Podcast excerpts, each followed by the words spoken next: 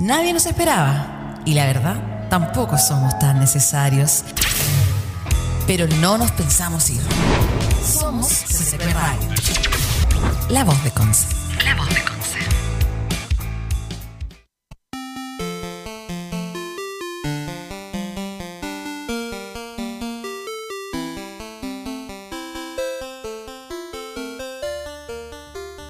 Todas las travestis de RuPaul hacen lo mismo. Me encanta que partimos con eso. Esto ya está grabando, Hola. sí, sí, hola. Está grabando. No, ¿sabéis quiénes hacían así? Nada que ver. Antes de partir con el saludo y preguntarles cómo están, eran los de Legalmente Rubia cuando le decían así como, oye, qué bueno, tal cosa, cuando se leían esos mensajitos. Ay, le dieron una caja. ya, sí, las en la Delta- segunda película, creo. Las de. Pero no, la las primera. del, del- Delta, Delta Nu era la, era la fraternidad de la... eh, a ver, No sé. sí, Delta Blue, Delta Sí, Blonde. contexto. Recién el Boris acaba como de hacer chisquear los dedos con las dos manos. Así mismo. Sí. Y a mí me recordó, eh, porque he visto mucho RuPaul's, RuPaul's Drag Race y me recordó como cuando aplauden así. Apla- es como aplaudir. Claro. Claro. Y me recordó eso. Oye, ¿sabéis que estaba pensando de que ahora que está la Nacha, pues, el próximo capítulo fácilmente podríamos hablar de cosas que ella no ha visto, como por ejemplo RuPaul o Shingeki? Sí. Cualquiera de los dos podríamos hacer. eh, Sí. Cualquiera de esos dos te- dos temas podríamos tratarlos en el próximo capítulo. Bueno, bueno. Bienvenidos, bienvenidas a otro capítulo de este podcast Vale Callampa. Ya vamos en el capítulo 14 de la temporada 3. Wow, cómo pasa el tiempo, no sé cómo agarramos tanto vuelo. Eh, tenemos que dar la triste noticia de que la Nacha falleció. La Nacha ha sido. no mentira, la Nacha ha sido Está presa. cancelada. Tampoco. Está presa. No, eso tampoco. Bueno, eso nunca se sabe. Pero la Nacha no va a aparecer más por un tiempo. Necesita. Se fue a hacer hippie a las montañas. No, mentira tampoco. Tiene que volver a su país, a su planeta. Sí, su planeta la, ya- la está llamando, así que por un par de días, por un par de semanas, eh, por un par de capítulos, la Marinasia no va a estar acompañándonos en este, eh, o sea, en, en este podcast, pero vamos a tener invitados e invitadas que en realidad no, ya no son invitados, invitadas, ya son como parte de, del, del staff de este podcast Palecayampa que van a estar aquí acompañándonos, comentando todos los temas que vamos a estar traba- eh, tratando cada capítulo. Así que, Así ¿quieres es. presentar tú a la...? No, yo solo quiero decir que vamos a. Hoy día tenemos una invitada muy especial, Claudia Pinilla, que ya ha venido anteriormente al programa. En la temporada 2 me parece mucho que habló acerca de compostaje. eh, Y que es una persona que en estos momentos es mucho más decente que nosotros y se arregló especialmente para venir a subirle el pelo a esto llamado podcast también con video. Así que, bienvenida Claudia. Uh, Hay que hola. Esta weona está lista para la HD. Weón, cuando entró a la sala dijimos, esta es la única buena que está lista para la HD. La única. Sí. Y tengo, y tengo filtro anti-flash. Ah, ¿En por serio? favor. O sea, que para eso el maquillaje. ¿Ah? Para que se note. Sí. Oye, ¿Cómo has ¿y ¿tenías anillo de luz también o qué diablo? Así como que tú. O sea, tengo, pero no lo, puse, no lo puse porque tengo una lámpara aquí y si no me veo blanca. Ah, literal. Ah, ya. Como vampiro. Gasparín. Entonces, por Muy eso bien. la puse. ¿Pero tienes de estos como de pedestal o tienes de estos que están como, pues, se ponen como clip a la, a la pantalla? No, todavía no llego al nivel TikToker. Solamente tengo el de el, de, el Del- anillo, el, el del celu. El que, claro, el Por que le ahora, pones la la cámara. que tengo son estas. son luces de Navidad.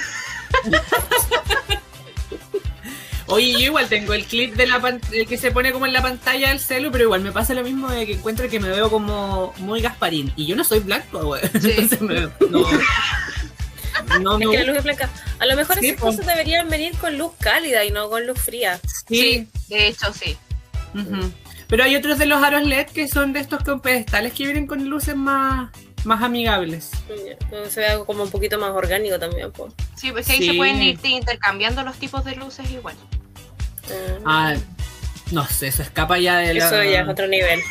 Sí, no, jamás, lo he, jamás he tocado uno.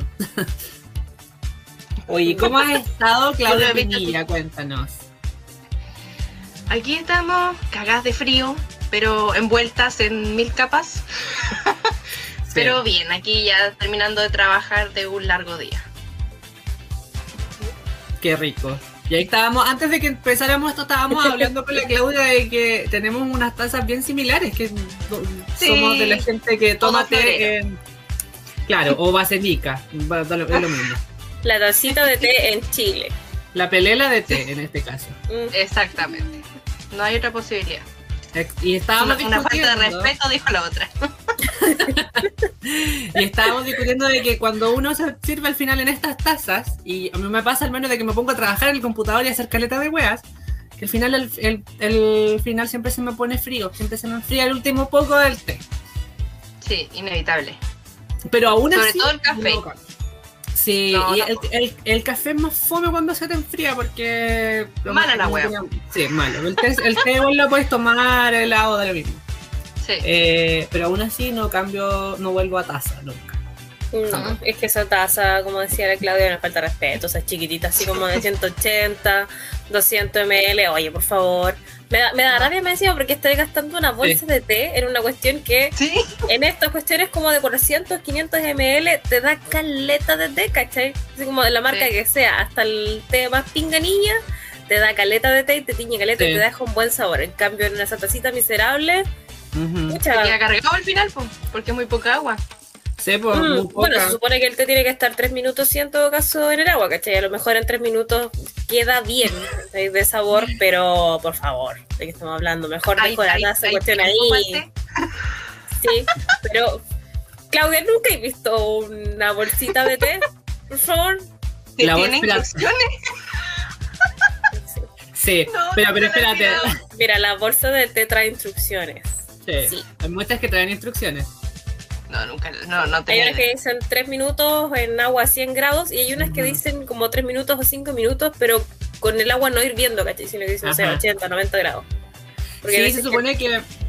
Se supone que el té negro es como a, se tiene que tomar como a 80 grados, más o menos 90 grados por ahí. Y el té verde se toma como a 70. sí. Claramente uno pone el hervidor hasta que la hueá se apague no po, y no, no, no esperáis a que la hueá a sacarlo antes. Yo lo descubrí porque como durante la pandemia se echó a perder el hervidor que de mi casa, ese que tenía como 15 años prácticamente. Eh, se compró uno nuevo y el nuevo venía con, con un termómetro. Y el termómetro tiene así como... Oye, qué tiene como escritos. Sí, maravilloso. Y Tenía como escrito algunas cosas que así como a los 90 grados decía como black tea. En los 70 decía green tea, a los 80 dice otra wea, creo que dice coffee, no me acuerdo, creo porque el café tampoco se toma a 100 grados. Eh, y así sucesivamente, tenía como Ah. cuatro weas escritas en el termómetro. Que la ciencia de las Ah. cosas es que varias de estas cuestiones pierden las propiedades. Pues igual, no sé, pues cuando te decís pues. un té con miel, eh, no podéis echarle la miel al agua hirviendo porque pierde propiedades también Ujú. algunos compuestos de la miel que son los que te hacen bien, se supone. Y lo de Ah, las bolsitas, Que no se Bueno, yo- compostan. aparte.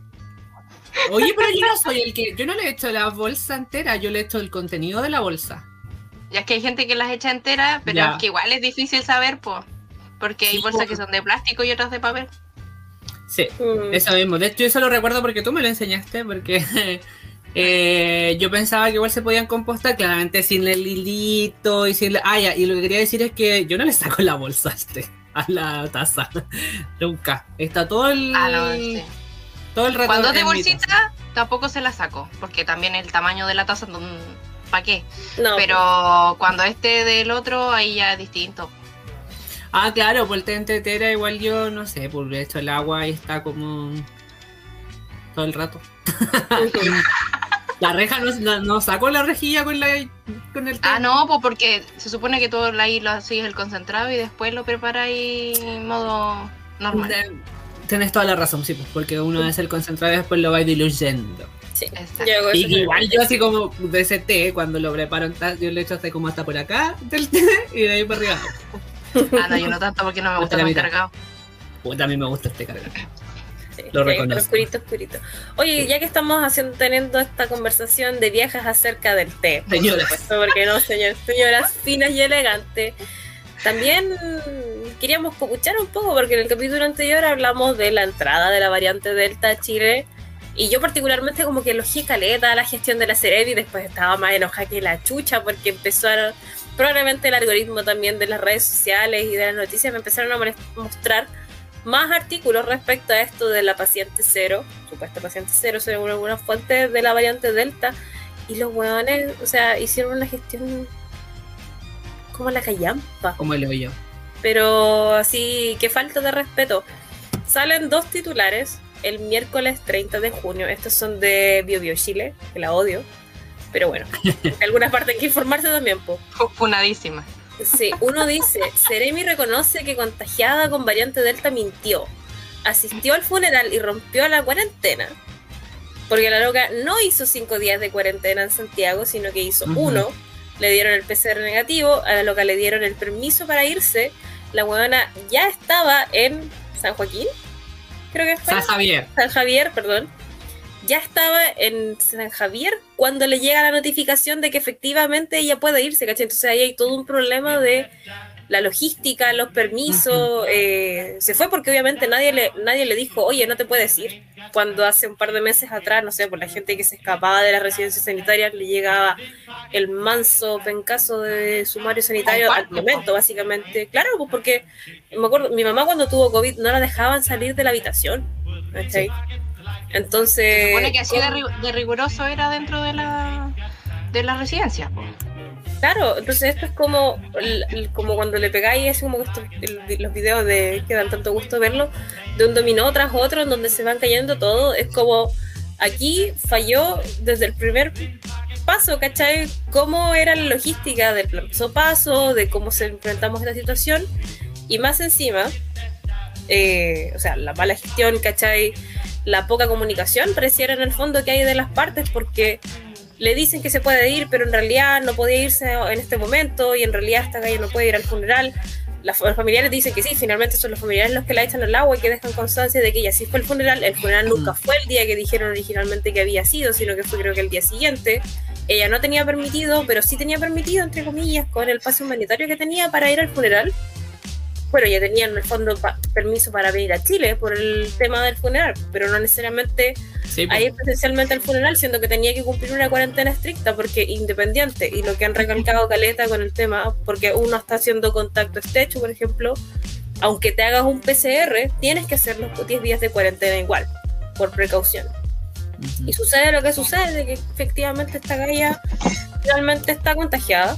Eh, y, ahí la tenéis esparciendo, Pero lo que me parece más curioso es que el mismo día, porque esto es como ella dijo, él dijo y esta persona dijo, el titular que sale también el mismo miércoles 30, abogado de paciente cero, asegura que Minsal sabía que iría a funeral y duda que sea variante Delta.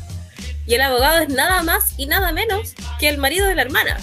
Y el tipo en auto de Santiago a su casa.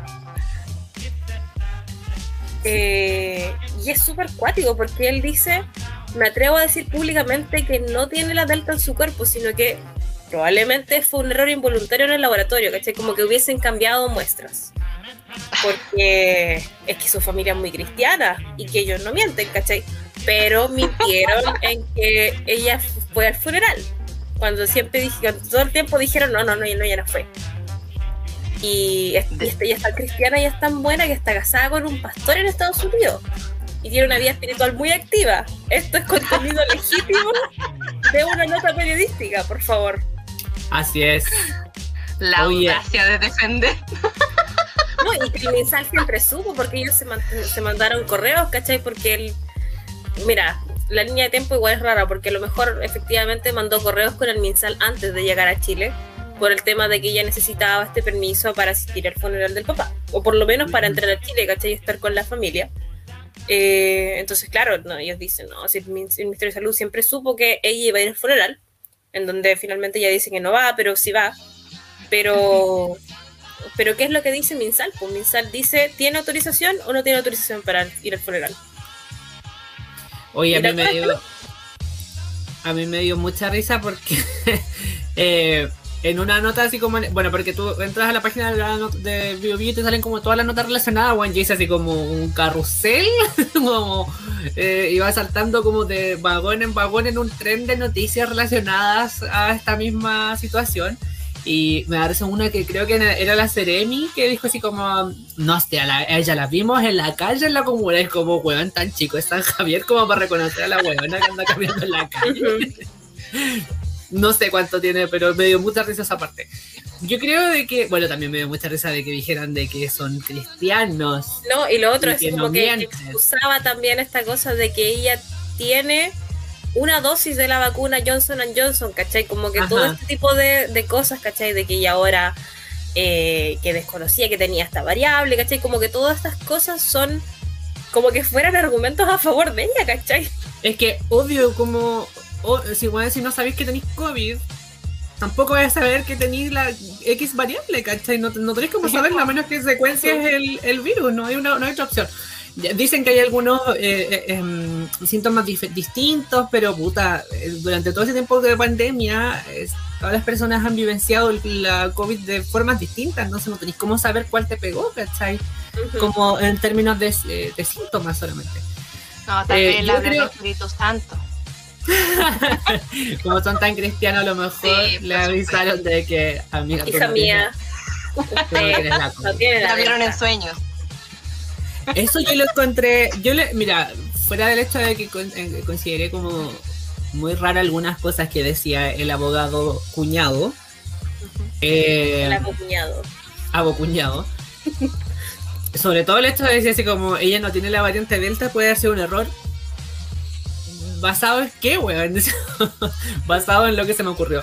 Pero sí yo creo de que la razón hay, eh, eh, eh, el hecho de que hayan culpado de cierta forma a ellos, como que le tiraron de vuelta la pelota al Minsal, porque el Minsal claramente sabía si le, cuál, si le dieron esta razón de mm, permiso como con criterio por razones humanitarias, de que ella pudiese continuar su cuarentena en, En su eh, domicilio. en su Y domicilio. no en la residencia en Y Santiago. no la el- exactamente, y que la razón humanitaria era porque había fallecido el papá, entonces que pudiese estar con su familia. Eh, yo igual creo posible de que ellos hayan estado haciendo todo el trámite pensando en que ella pudiese asistir al funeral, ¿cachai? Y también tiene mucha lógica, creo yo, de que si la situación está ocurriendo, ¿por qué habría de no ir? Claro, pero se Son más supone que no, no están tan preocupados de mantener los protocolos, ¿cachai? Entonces, como bueno, ley pareja no es dura, ¿cachai? Por más que esto sea, la razón humanitaria es que tú puedes estar en tu casa, ¿cachai? Con, aislada, pero al menos con tus seres queridos, acompañándolos por el tema del fallecimiento de tu padre, ¿cachai? Pero otra cosa es dejarte también circular libremente en un funeral, ¿cachai? Porque en el fondo, ¿qué así? Claro, podéis ir al funeral, pero entonces a lo mejor solo podéis ser tú el que va al funeral, ¿cachai? Porque Ajá, porque, porque, igual no a arriesgar, claro, que el resto se pueda contagiar, pues si tenéis que mantener una cuarentena estricta. Y en los Y esta funerales nadie controla nada. Eso es ninguna verdad. parte. Eso es verdad. Y tienen, se supone que que tienen el- aforo igual, pues. Sí, y Sí. lo raro es que, por ejemplo, el velatorio era en la casa, ¿cachai? Entonces era lógico que iba a aparecer más gente ahí, entonces no podíais garantizar que ella estuviera aislada. Claro, eso, eso Entonces, mismo. Y además que a mí me causa mucha extrañeza el hecho de que ya te vamos a dar por razones humanitarias, te vamos a dar permiso que vayas a, a la casa con tu familia, ¿cachai? Pero si... eh, ¿Cuál es la diferencia de que si ella le estaban dando permiso para ir a, la- a a donde su familia fuera el día 2 de su cuarentena o al día 5, ¿cachai? Porque después de 5 días en, su- en la residencia sanitaria, ella tiene permiso para poder irse, lu- luego de haber llegado eh, de fuera del país. Ese es el tiempo mínimo que tienen que estar. ¿Cuál era la diferencia que fuera el día 2 y el día 5 si es que el funeral y el velatorio ya, se habían, ya habían ocurrido, ¿cachai? Entonces, ¿para qué le da permiso por razones humanitarias? En términos lógicos, porque al día, Y no, al tiene, día no 2 tiene sentido habérselo dado, po. no, pues el día. 5 igual vaya a estar con tu familia y el día 2 igual y el caballero ya está muerto igual, ¿cachai? Entonces eh, no, hay, no, no hay sentido. No le sobre todo que lógica. funcionando bajo la lógica de ella no puede asistir al funeral, ¿cachai? Por el tema del Claro. Ella no puede ir. Sí, pues. Entonces, para mí es súper raro como que el MinSal le haya dado ese permiso y después diga, tienes el permiso para irte, pero a tu casa, no al funeral. Como, bueno, eh, no, para mí no, no es lógico. Yo creo que en ese, en ese caso no deberían haberle dado simplemente el permiso. ¿cachai? Yo creo, y yo creo que igual entiendo de que hayan tenido como, tengan como este criterio humanitario, sobre todo si va como mm, asociado con un con más medidas. En este caso no existieron. Pero no tenía ninguna lógica mm, no, en, est- en estas circunstancias. No, no creo que, que haya como sido una buena idea. Entonces No, me, aparte, me bueno, gusta la, Sí, el problema está en que por, por ahora se conoce como la versión que ha dado ella a través de su abogado, ¿cachai? Pero no se conoce la versión de Minsal, que a lo mejor Minsal, no sé, le informó y fue claro, porque ella dice como que la dejaron irse, no hubo control, ¿cachai? Que deja pésimo, obviamente, a Minsal. Y por algo también están ahora haciendo un... Van a increpar a París por la mala gestión de esto, no precisamente por la cantidad de casos y demás, sino que por este tipo de, de, en el fondo, como de burocracia que se pasa por entre medio de los dedos como arena. Eh, pero se me olvidó que iba así. Ya o no sea, o sea, a la a la esta, a la, a la esta otra y al Paris, al- a la- ¿cómo se llama la weona de las blusas? La- La, Paula. Daza. a la taza. Eh, eh, la weona que usa blusa. Y que contesta todas las preguntas, esa weona. Y Sí. eh, la otra creo que es la eh, de la región metropolitana, la, la, la Ceremi de la Seremi de Salud de la región metropolitana, ¿puede ser? Sí, creo que es ella. Eh, les interpusieron una querella criminal por el tema de la variante Delta. No me acuerdo quién fue. Voy a buscarla, voy a a, París, a París. Sí, yo lo vi. No, sí, a los- a los- a los tres. A los tres. Ah, a los tres. Sí, a la. Paula Daza, a la, a la Seremi de Salud de Santiago y eh, al París. A las tres le pusieron una, les inter- eh, pusieron una querella criminal por la llegada de la variante Delta. Pero no sé, yo, a mí me hace mucho. Es que comparando con cómo se ha manejado, como el pico, obviamente, aquí en Chile, y cómo se manejó en otros lados, ¿cómo no se les ocurrió, no sé, por ejemplo, poner medidas un poquito más. eh, un poquito más acotadas, por ejemplo, sabiendo que venía gente del extranjero. Por ejemplo, este mismo caso del funeral. Poner a alguien que fiscalice a las personas que están incumpliendo, entre comillas, con autorización la cuarentena para que se cumplan ciertos resguardos, porque son casos aislados, o sea, no es algo como que pase todos los días. Obviamente entra gente al país todos los días, pero no son todos los que tienen ese permiso, ¿cachai? Entonces debería haber alguien, obviamente la fiscalización no se está cumpliendo en ninguna parte, y eso es lo peor de todo. Pero, pero en esos tipos de casos, sabiendo que venía una variante nueva, deberían haber estado todos más alerta. po. Sí, pues todo el rato. Todo el rato. Y ese es el problema, pues por eso, por eso mismo eh, se le estaba interponiendo como, se le está interponiendo esta, esta querella criminal, ahora lo estaba buscando efectivamente, es a las tres personas que les estaba diciendo. Eh, está interpuesta por el, el abogado Luis Mariano Rendón. La verdad es que no sé quién es él, eh, quién es él, pero gracias. no te conozco, pero te lo agradezco. eh, que haya hecho esto porque finalmente bueno, es porque existen muchas contradicciones entre las, distintas versiones que se han dado entre las autoridades sanitarias por el caso de la mm, del ingreso de esta persona portadora de la variante Delta y claramente con toda la eh, el, el que hayan violado la norma sanitaria, ¿cachai? Y que no haya habido ningún tipo de medidas, como está diciendo la Claudia, al respecto. Entonces, como está bien, pero efectivamente la weá no tiene ningún sentido, no tiene ninguna lógica y ya paremos el weá. Ujú. Es que llevamos cuánto, casi dos años y todavía siguen pasando los mismos problemas y seguimos en las mismas condiciones desde el principio. Exactamente. Y nos salimos de, de este encierro, weón, cuando ya en otro lado, o sea, hace como un año ya salieron del encierro. Están bailando en las discos. Sí. Ya, pero igual que han vuelto atrás, ¿cachai? Igual están volviendo atrás varias cosas con esto de la B Delta y otras variantes también. Sí, obvio, sí. Y es es- es súper lógico. Si en realidad este virus va a andar dando vueltas por harto rato y vamos a tener que tener medidas por harto rato, como ha pasado en muchas pan- con, con, con todas las pandemias que ha- se han vivido en, en el planeta, en el mundo, en la historia de la humanidad, ¿cachai?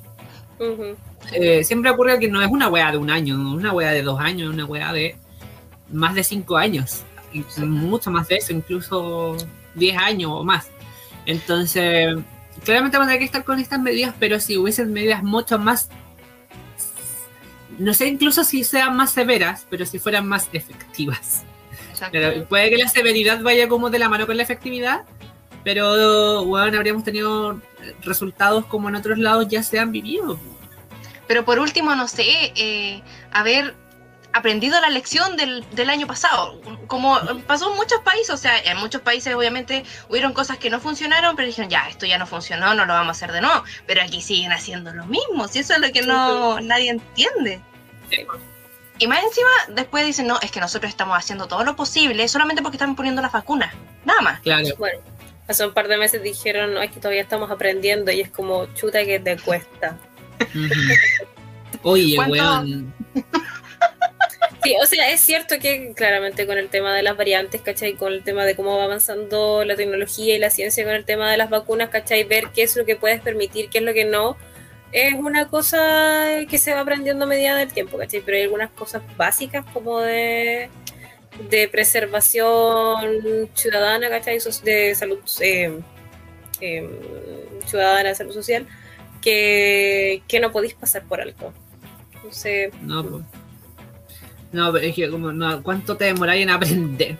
Justamente eso, o sea, esta persona está, está Que no dando es uno. ser- No es una persona, eso es lo peor de No. todo. Se supone que es un equipo de trabajo que no aprende. Claro, eso, este grupo de, de weones está haciendo, está, quedó repitiendo como por tres veces, cuatro veces, pero ni siquiera va a dar el certamen, ni siquiera se preocupa de copiarle al weón de al lado, pues weón. Si querés pasar el ramo, copiarle al weón de al lado.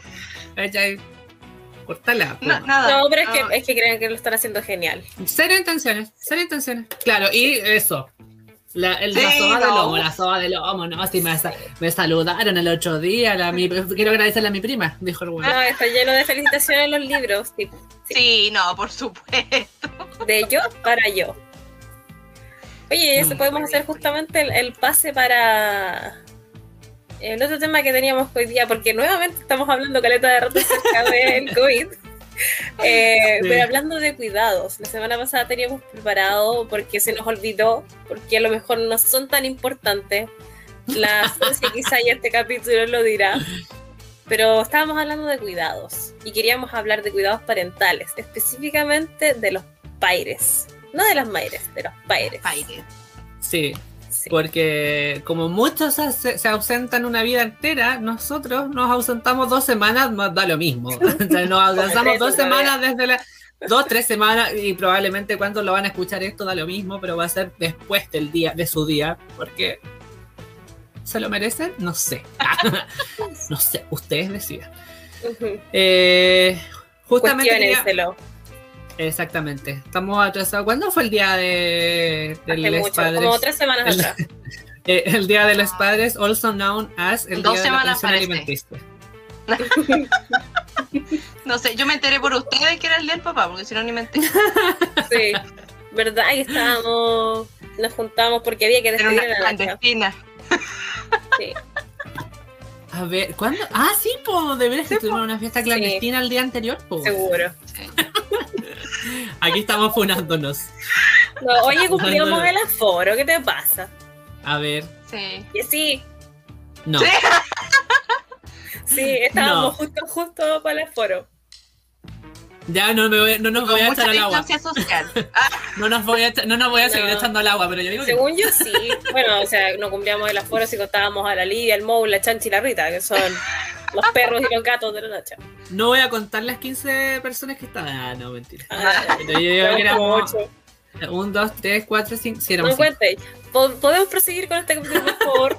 No si éramos 5, de Aparece. verdad. Eh, bueno, es- esa fue nuestra celebración. Eh, pero lo que queríamos conversar de esto es como hablar el- del cuidado parental como una estrategia presente en distintos, eh, en distintos organismos, en distintos eh, grupos taxonómicos justamente y cómo se va cómo ha ido variando cómo se ha ido eh, estudiando cómo ha ido apareciendo este comportamiento y que finalmente se ha transformado en una estrategia evolutiva para algunas especies lo es. En particular el cuidado parental eh, como estábamos diciendo lo consideramos una estrategia un comportamiento una eh, estrategia evolutiva que, eh, consigue- que tienen algunas especies que finalmente lo que hacen en términos generales, el cuidado parental es una inversión de eh, energía, tiempo, etcétera, que en, biología se llama por lo general trade-off, que es como dejar de lado algunas cosas como para potenciar otras que vayan en beneficio de tu de la especie por lo general. En este caso es una inversión por parte de los padres para aumentar la eficacia de sus descendientes. Y a qué nos referimos con eficacia es que eh, vaya a tener mayor éxito el la, éxito de supervivencia las crías que nacen en una camada en particular. La estrategia significa finalmente que hay más esfuerzo invertido eh, por en un número relativamente bajo de descendientes eh, para darle a cada uno de ellos una mayor posibilidad de sobrevivir y de reproducirse esta estrategia, eh, creo que habíamos hablado anteriormente que eso en otro capítulo, que es opuesto a la estrategia en que los organismos producen grandes cantidades de, de crías. Por lo general va, son los organismos que tienen, que ponen huevos eh, son los que tienen altas cantidades de crías y que tienen altas cantidades justamente porque saben, ah, no, no, porque saben, pero porque efectivamente de esa cantidad alta de crías solo un porcentaje muy reducido es el que sobrevive. Entonces, pones una cagazón, ¿cachai? Es como, me voy a poner un ejemplo, buscando a Nemo. Buscando Nemo, los pececitos pusieron hartos pescaditos, hartos huevitos, perdón. Eh, estaban en una cueva y ¿qué pasó? Llegó un, un depredador un depredador, una barracuda en particular, que es una situación muy natural. El depredador llegó a alimentarse de ellos, pero sobrevivió solamente uno de esa, de esa sola camada y más encima, para más cagar, la tenía la aleta chica. tenía la aleta cagada. Em, pero ese es un ejemplo de la estrategia contraria a esta que tiene cuidado parental. Ahí se ve de que el pescado fue, o sea, de que la mamá de Nemo fue a, a, a cuidar a sus huevitos. Cuestionable. a pero porque en estricto rigor lo más probable es que esos huevos queden ahí y que finalmente la, mm, la, la vida, la corriente se los va a llevar y esos van a crecer y van a ser y probablemente morir antes de todo eso, pero van a, va a sobrevivir la especie porque de esa gran cantidad solamente unos pocos. En cambio, en el caso de los cuidados parentales, se ponen pocas crías porque eh, los padres de, de la especie cuidan a la cría que está recién nacida para que pueda eh, sobrevivir y ser nuevamente y ser probablemente después, o sea, no probablemente que sea después un, adulto responsable. Abogado.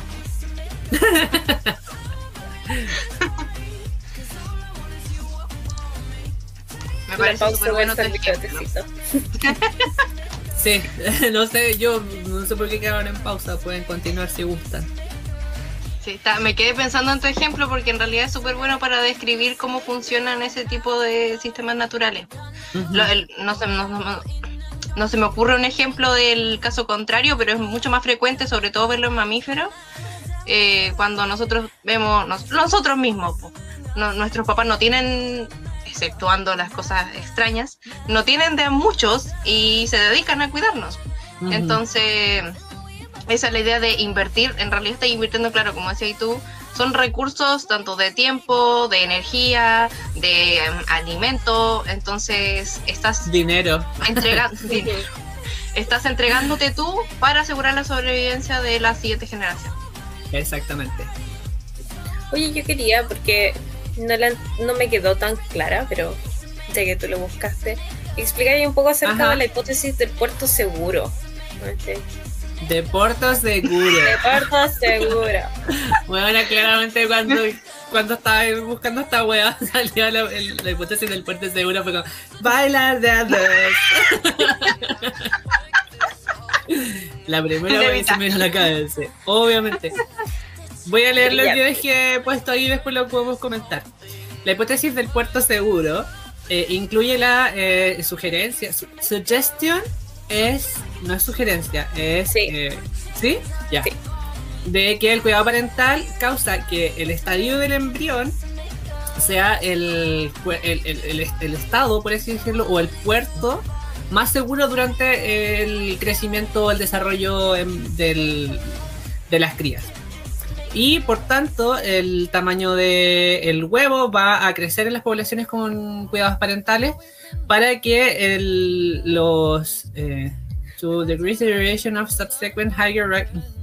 Ah, para que baje la duración de los estados subsecuentes que van a ser, o sea, los estados posteriores, que van a ser de Esto quiere, como estábamos diciendo, la, la, la, hipótesis de, el autor de la hipótesis de el puerto seguro, que en realidad no recuerdo cómo se llama esta persona, muy bien, eh, lo vamos a decir en un ratito más, eh, plantea de que finalmente, en conclusión, la selección natural debería favorecer un aumento en el tamaño del huevo, ¿sí? Eh, la supervivencia de esta descendencia, de estos huevos, aumenta para compensar la disminución en, eh, la cantidad de huevos generada eh, causada por el mayor tamaño del huevo también. O sea, la selección natural va a permitir de que dos puntos.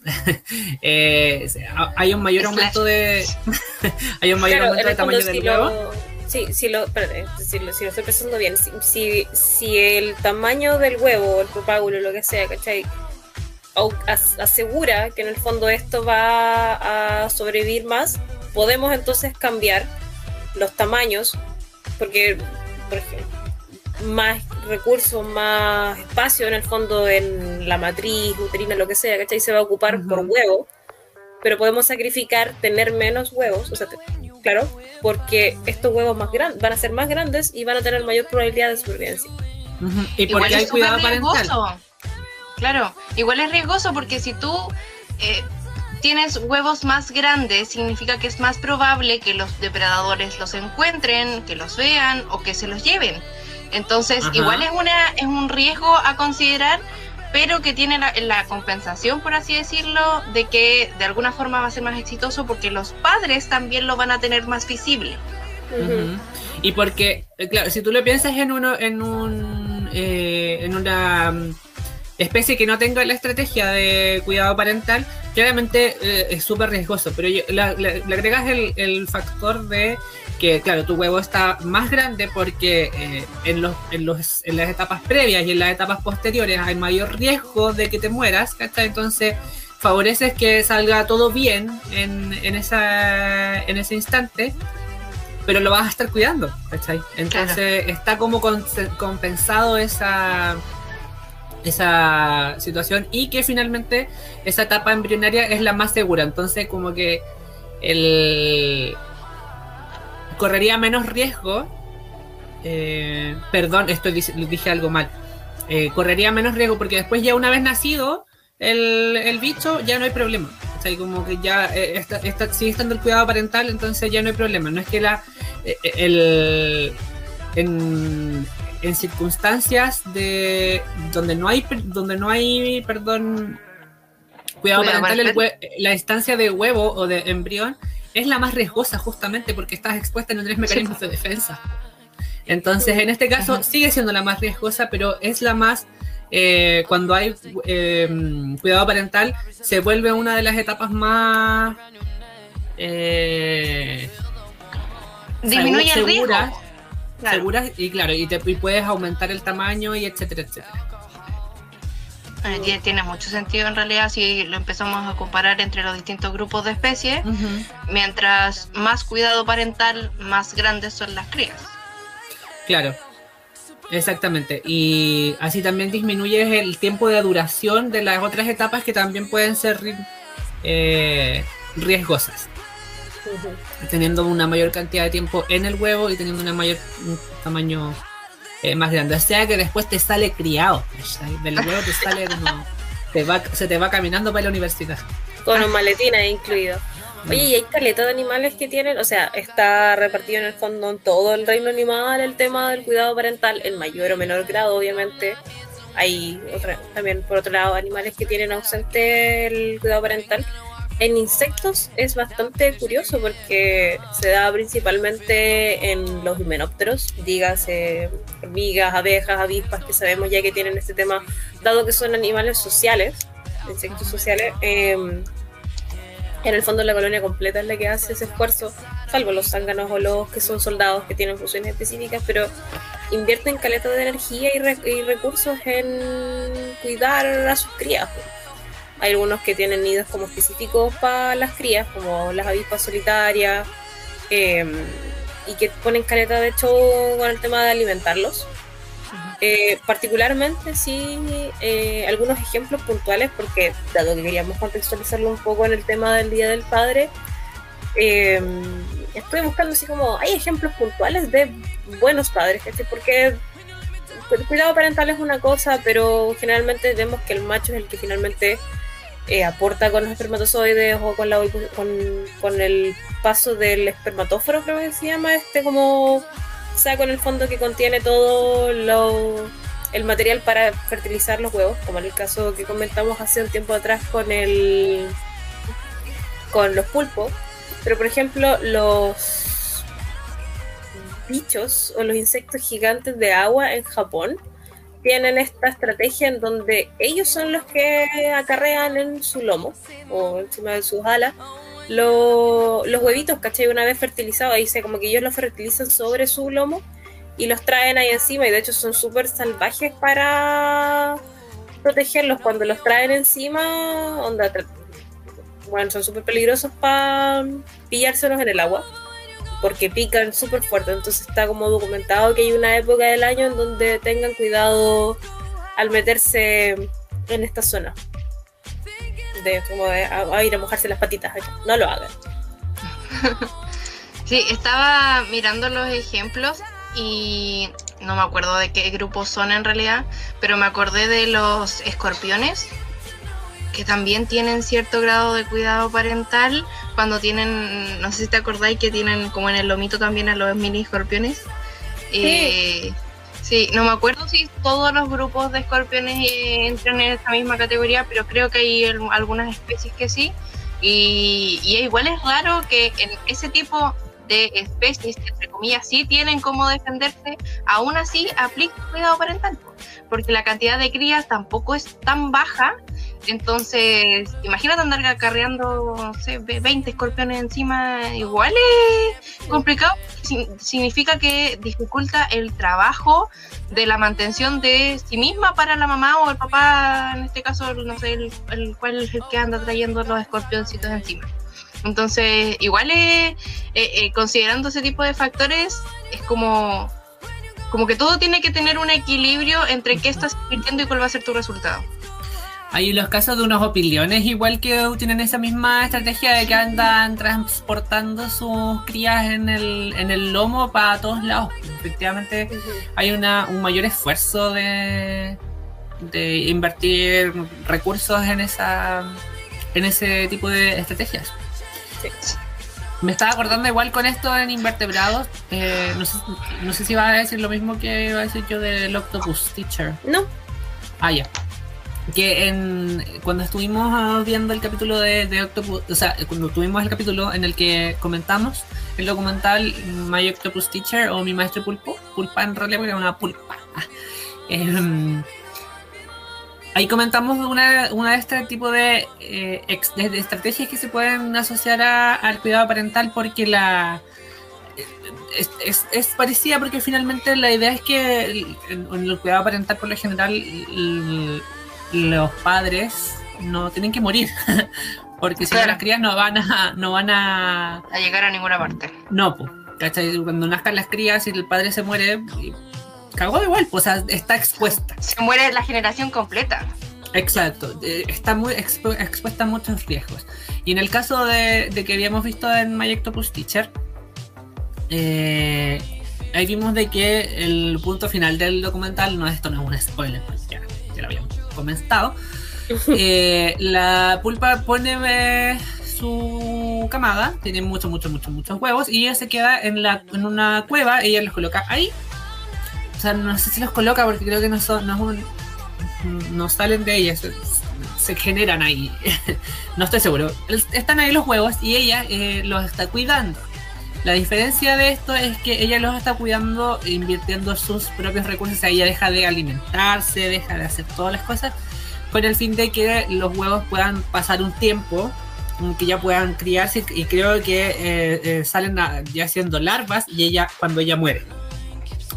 Eh, y ahí los huevos ya, la- las larvas, perdón, tienen esta característica de que son planctónicas, de que se les lleva la corriente a cualquier otro lado y ahí claramente vuelven a estar expuestos a, a ese tipo de riesgos naturales y la, el éxito de esa camada va a ser igual bajo.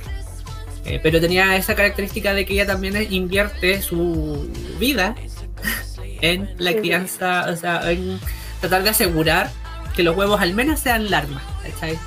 Eh, de que pasen ese estadio. Y en el caso como de otros grupos, ¿cachai? Que son quizás un poco los más insignes en cuanto al cuidado parental, porque ya, ok, depende del grupo funcional del que estemos hablando, en los mamíferos nacen súper desprotegidos, ¿cachai? Son crías que necesitan caleta de cuidado, pero particularmente, por otro lado, las aves, ¿cachai? Las aves tienen que invertir caleta de recursos en el tema del cuidado parental, o sea, en más del 90% de las aves son ambos progenitores los que ayudan a cuidar las crías, tanto involucrarse en cierta forma del, en el empollar los huevos, en defender el territorio, todo ese tipo de cosas. Eh, y hay unos ejemplos bien interesantes, por ejemplo, el, el típico, obviamente, del pingüino, que es el macho el que se encarga de, de los huevos, pero otros ejemplos no tan clásicos, las reas y las codornices, que son de estas eh, aves gigantes en el fondo, que ya tienen que gastar muchos recursos en ser de ese tamaño y que además no vuelan. Eh, entonces tienen otro tipo de estrategias como de defensa y de cuidado y de territorialismo en su zona. Son los machos los que incuban los huevos y pero además son, son poliamorosos, ¿cachai? Como que co- cortejan casi 12 hembras a la vez, las reas y las codornices, pero una vez que la hembra pone los huevos, es el macho el que se hace cargo de cuidar este nido, ¿cachai? Y no los abandona, eh, incubando, puta, no sé, hasta 50 huevos por 6 semanas, eh, y es el que se dedica también a, en el fondo, criar y, y enseñarle a este pollito indefenso que nace, como casi todas las aves, sin volar, en el caso de estos nunca aprenden a volar, claramente, nacen ciegas, nacen desnudos y usualmente incapaces de, de sobrevivir por ello, pues no se alimentan, tiene que el padre, en este caso, claro, y feo, va encima, pero es el padre quien tiene que alimentarlos, ¿cachai? Eh, incluso hay algunos casos en donde como que se mantienen en el cuidado bajo el alero del papito por dos años. ¿ok? Entonces es cuático el, el nivel de recursos que tiene que invertir. invertir. O sea, es- estos son como el contrario del papito corazón, pues, ¿cachai? Es el También que se hace cargo tipo, si anda completamente. pelándose con quizás cuántas pájaras por ahí. Sí. Con cuánta pajarilla. Sí. Y, y por, y por otro lado tenéis el, el caso contrario, pues ¿cachai? los peces en general no hacen de buenos padres. Bueno, en general hay muy pocos peces también que tienen una estrategia de cuidado parental intensa. Generalmente son este tipo como de, de spawning que le llaman, que es como de liberar todos estos huevos, gametos. No en forma como de una matriz como el pulpo, sino que los liberan al ambiente y ya los vimos y ojalá que sobreviva, pero tomando el ejemplo del Boris en el caso de los peces de Nemo, que son los Payaso. payasos, en realidad como que todo, todo el- la clasificación un paso más arriba, no me acuerdo qué grupo taxonómico es, ahora si es una familia o qué diablo, pero todos los de esta, en el fondo, género, especie y un poco más arriba, eh, invierten caleta de tiempo y energía en cuidar a sus crías y lo que estaba cachando, que lo publicaron en Hormonas y Comportamientos, así se llama el journal, en que, claro, es el macho el que toma el fondo la punta, o, o es el que va ahí más encargado en cuidar a sus crías, y, y hay un estudio que sugiere que es la hormona isotocina, que es la versión de, de los pescados, ¿cachai? De la hormona del amor, la oxitocina, que es la que toma un rol, porque obviamente todo esto también tiene que tener un, un background hormonal, científico, ¿cachai? De por qué existen este tipo de estrategias. Pues hay algo que tiene que hacer clic en- o cambiar un switch en el cerebro de los animales para tener este tipo de respuesta de cuidado de las crías, y en este caso sería la isotocina, que como decía es una versión como de la, de la oxitocina pero en los peces, lo que hace que en el fondo se desarrolle estas conexiones neuronales o este instinto, impulso de cuidar, eh, de, de tener esta paternidad. ¿sí? Porque de hecho la oxitocina es súper importante en el caso de las mujeres humanas eh, porque es un péptido que se produce en el cerebro y que se reconoce también que tiene un rol súper importante en el proceso del alumbramiento, en dar a luz y también en el proceso de amamantar. Así como que genera un, este vínculo y genera este, mm, este instinto como de cuidar a tu cabro chico. Y en el caso de, los de los peces payasos, sería esta hormona la responsable de que sea en el fondo el padre el que está invirtiendo eh, cuidados en hacerse cargo de el huevo aquí que está fijado en una en un sustrato rocoso creo y entonces este se encarga como comentábamos anteriormente con el tema de los pulpos de mover el agua ¿cachai? oxigenar, Oxigenar. el- justamente el, el- el nido entre comillas incluso hay casos en donde se ha visto que algunos pez payasos machos adoptan como a nidos abandonados, ¿cachai? A ese, a ese nivel de. de. mm, como de involucramiento, a ese nivel De de, como voluntad. de manipulación llegan las hormonas, ¿cachai? Para que, que no le digan que las hormonas no hacen nada. Ahora tiene mucho más sentido la película ahora. Oye, y yo quería decir algo de que eh, hay registros de que incluso los peces payasos, como decían las el macho se encarga de la de la ovipostura, oxigena los huevos, pero además hay registro de que eliminan los que ellos ven que están dañados, como buscando el éxito de la de que todos lo- se queden solamente los que van a ser como Mm. exitosos. Eso quiere decir de que hubiera podría haber podría haber eliminado a Nemo. Sí. Si hubiese sido eh, científicamente correcto, lo hubiese hecho. Exactamente. Pero no, Pero si no, no habrá película. pues sí. Pues sí. Oye, en otro grupo, pasando a otro grupo, y al que claramente es el, el ejemplo, eh, claro, ah, bueno, también mencionar como rápidamente el caso icónico de los pescados, es que es el de los caballitos de mar, donde el macho, bueno, los peces payaso y los peces eh, caballitos de mar o hipocampos son monógamos, ambas eh, especies. Los hipocampos, o ah, bueno, los hipocampos en realidad son varias especies, eh, tiene, que tienen la característica de que la hembra pone sus huevos en un sequito que tiene el macho y es el macho el que se lleva los huevos y hasta que las, eh, dura como hasta 20 días o un poco más y luego cuando las crías ya nacieron las bota al agua como si estuviera pariendo. Por eso como hay varios registros donde se ven que estos están como tirando guaguas al, al, al agua. Y son los machos los que hacen esta, tienen esta característica. Los mamíferos, todos los mamíferos superiores, menos algunos grupos, hay una excepción de, de un par de grupos en las que no se encuentra registrado, pero en su mayoría son eh, los mamíferos todos tienen comportamiento eh, de mm, cuidado parental. Eh, la mayoría de estos tienen la adaptación de que la gestación eh, y que, o sea, tienen la. Voy a decir esto nuevo.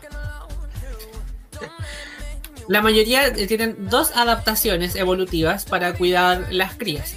Una es la gestación, que es el desarrollo del embrión dentro del cuerpo de la madre, y luego parir. Y la lactancia materna. Esas son do- las dos eh, características que tienen los mamíferos que están presentes siempre en el caso de cuidado parental. Esto implica que haya harta inversión de energía y recursos en el cuidado parental y muchos eh, mamíferos tienen también la característica de eh, que construyen un nido o construyen madrigueras y que ahí alimentan y protegen a sus crías. En, muchas- en muchos casos esta crianza se prolonga por caleta de tiempo. Sí, 20 años en algunas especies. sí, sí, eso O mismo estaba 30 pensando incluso. yo. Son. sí. Esto mismo estaba pensando porque de hecho el, el ejemplo más claro que se me viene a la mente es el de los elefantes y que el periodo de cuidado parental son años, o sea, igual que con nosotros casi. Las ballenas Eh, son, pero es que la imagínate la inversión de recursos que tenéis que poner para que tu cría se mantenga viva durante todo ese tiempo, porque si no, es- eh, casi que tiempo perdido porque tú ya no te reprodujiste, ¿cachai? Entonces eh, es cuático tener que literalmente eh, invertir tu propia energía, por ejemplo en el caso de, de, la lactancia, porque eres tú el que está produciendo eso, por lo tanto tú tienes que aumentar tu nivel energético para poder alimentar a tus crías. Entonces eh, en esa parte la diferenciación entre hembra y macho, igual encuentro que, o sea, igual tiene, tiene la compensación entre comillas de, por ejemplo, cuando los hábitos de reproducción y cuando quieren llamar la atención los machos y ese tipo de cosas, me imagino, pero yo creo que no se compensa con todos los recursos que tienen que invertir la hembra en este caso para poder eh, mantener a las crías tanto físicas como, no sé, después los cuidados que necesitan. ¿no? Y súmale a eso, al tiempo que, que, crían, súmale el periodo de la gestación, que también es una adaptación de cuidado parental, que se sea, weón, 18 meses se demora en nacer un elefante, weón, son dos embarazos humanos. Dos. Como escaleta de tiempo y más encima eh, invertir después. Es mucho. Eh, eh, ah, es demasiado. Yo creo que esto no debería ser. Qué bello, sí, es muy... Bueno, y así con distintos ejemplos, no, lo, yo creo que todos hemos tenido como de referencia a los mamíferos más grandes porque son los animales que todos tenemos de referencia para ciertas cosas, porque son los más visibles y los emblemáticos, sobre todo para casos de National Geographic y toda la cosa. eh, pero, pero, por ejemplo, las adaptaciones que tienen estos distintos estos distintos formatos de crianza. También, por ejemplo, los canguros que también tienen el cuidado parental, pero su formato de reproducción es súper distinto al de otras especies. Bueno, obviamente su grupo también lo mantiene porque lo, todos los que tienen bolsitas, eso, los marsupiales tienen formatos parecidos, pero se diferencian muchísimo de los otros grupos. Mm. Hay, hay un grupo también, por ejemplo, de primates, no me acuerdo ahora cómo se llaman. Hay unos que son rino algo, pero por ejemplo son los monitos tití o los tamarinos que llaman. Esos como platirrines. sí, platirrines, Son los machos en el fondo, claro, la hembra hace todo el esfuerzo eh, reproductivo, obviamente, de llevar la cría ya al, al, periodo donde ya se produce el, el pacto y obviamente la lactancia, pero es el macho el que se encarga de acarrear en su lomo todo el tiempo a las crías. Entonces, igual es un tema de, de repente, no sé, no dos crías, sino que son seis, a veces son diez, están ahí, así como, como los tlacuaches, los, ¿cómo se llaman estas cuestiones? ¿Sarigüeyas? Oh, las zarigüeyas, claro, pues, pero en ese caso es la madre la que anda así como con diez bichos arriba, pues, no, este es el padre. igual tienen que invertir eh, ese, los platirrinos son los monos que están en América, en Sudamérica, los, Latinoamérica, sí, son los del Nuevo Mundo. Sí. Eso, los del Nuevo Mundo, se me está olvidando. El, el, el, México del Sur. claramente, el, patio, en el patio, los que están en el patio de Estados Unidos.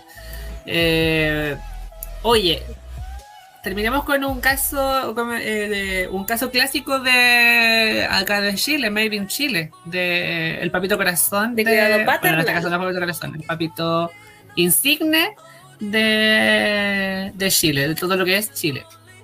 Reino de Darwin y la ranita de Darwin, ¿por qué no decirlo? ¿Por qué no mencionarlo? Es un caso importante de neomelia. Esto lo deberíamos, lo vamos a después poner en Instagram. ¿Qué es la neomelia? Oye, sí, que tenemos que hacerlo. Que es básicamente, eh, el, en el caso de, estos bicharracos, eh,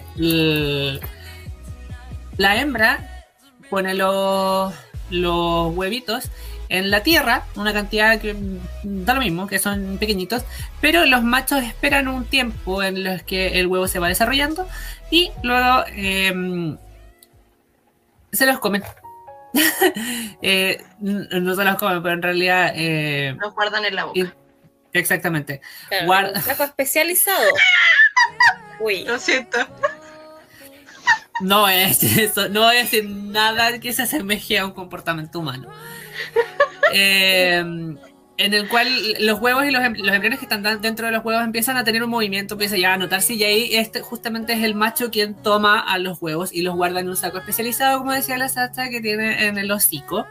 y eh, se van a guardar ahí hasta que, hasta que completen su desarrollo larvario, que es- puede demorar hasta semanas, y luego las crías, ya terminada la metamorfosis, abandonan la boca haciendo guaguas.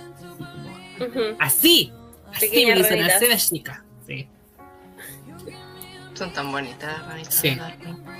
Bueno, aquí nosotros tenemos toda la experiencia de haber vivido con esos bichos porque estuvimos trabajando eh, con ellos en la universidad muchos años. y, vive- y vimos eso, y vimos eh, huevos. Vimos, sí, pues vimos huevos también. Ya, pero lo mismo. Eh, el caso es que es, el, es uno de los eh, situaciones icónicas de cuidado parental en, en especies chilenas y en anfibios en particular eh, donde es el padre quien se hace cargo de toda la crianza de estas organismas. Ujú. Organismos. Estamos en la hora, Sí, estamos ya listos. sí. Entonces, Sí. ese ha sido el capítulo de hoy. Eh. Muchas gracias por habernos agradecemos escuchado. también a la Claudia por acompañarnos antes que todo. Claramente, o sea, le agradecemos la compañía al público. Ah. le, agradecemos, bueno, le agradecemos al público que nos ha escuchado todo el tiempo y además le agradecemos a la Claudia que haya estado compartiendo con nosotros en el capítulo de hoy. Estás cordialmente invitada, claramente, a regresar cuando quieras, cuando estimes conveniente. Si quieres estar la próxima semana, bienvenida Mira, seas. yo, yo escuché que iban a hablar de Chingeki, me interesa. Vamos a hacer muy bien. Ya, Ya. Siguiente capítulo o un par de siguientes capítulos más haremos Me un puede capítulo. un La biología de los titanes. De Titán. De titán, sí. me, voy a, me voy a maquillar del Titán colosal. Ya, va- vamos a seguir en esto infinitamente, así que mejor cortemos ahora porque si no vamos a. Chao, que estén bien. Síganos en nuestras redes sociales y ACCP Radio. Bye. Chao, chao. Las opiniones vertidas en este programa son de exclusiva culpa nuestra si nosotros los trajimos. Escuchas CP Radio, bajo tu responsabilidad.